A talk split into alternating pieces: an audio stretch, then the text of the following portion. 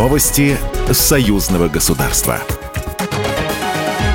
Здравствуйте, в студии Екатерина Шевцова. Попытки удушить Беларусь и Россию провалились, и Россия никогда не была против мира.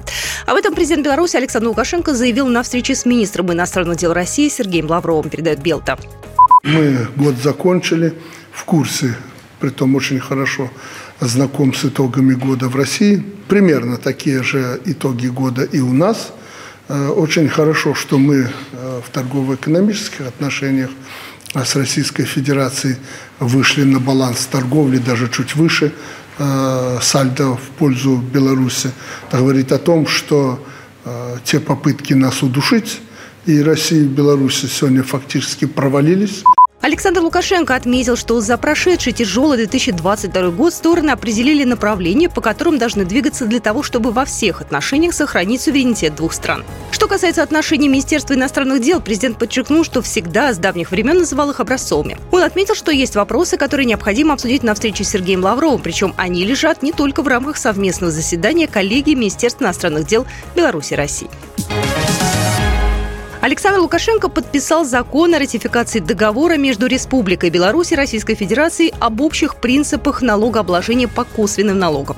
Также белорусский лидер поручил правительству страны принять меры по приведению законодательства в соответствии с положениями договора, а также иные меры, необходимые для реализации положений документа. Юбилейный 10-й форум регионов Беларуси и России пройдет с 26 по 28 июня в Уфе. Об этом заявила председатель Совета Республики Национального собрания Беларуси Наталья Качанова. Вопросы должны быть озвучены те, которые сегодня актуальны. Это создание совместных предприятий, производство, это выпуск э, продукции импортозамещающей. Но вместе с тем, конечно, конкурировать можно, но создавать аналогичные предприятия на территории Беларуси и России, наверное, было бы это неправильно, потому что самое главное не создать предприятие, а то, какую продукцию она будет выпускать и куда она будет поставляться. В прошлом году мероприятие проходило в Беларуси, в этом году эстафету принимает Россия.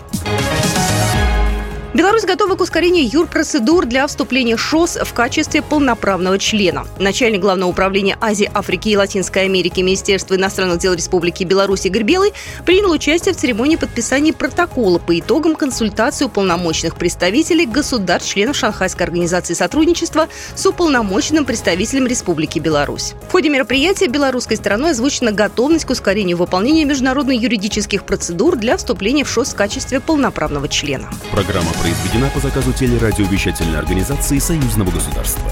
Новости Союзного государства.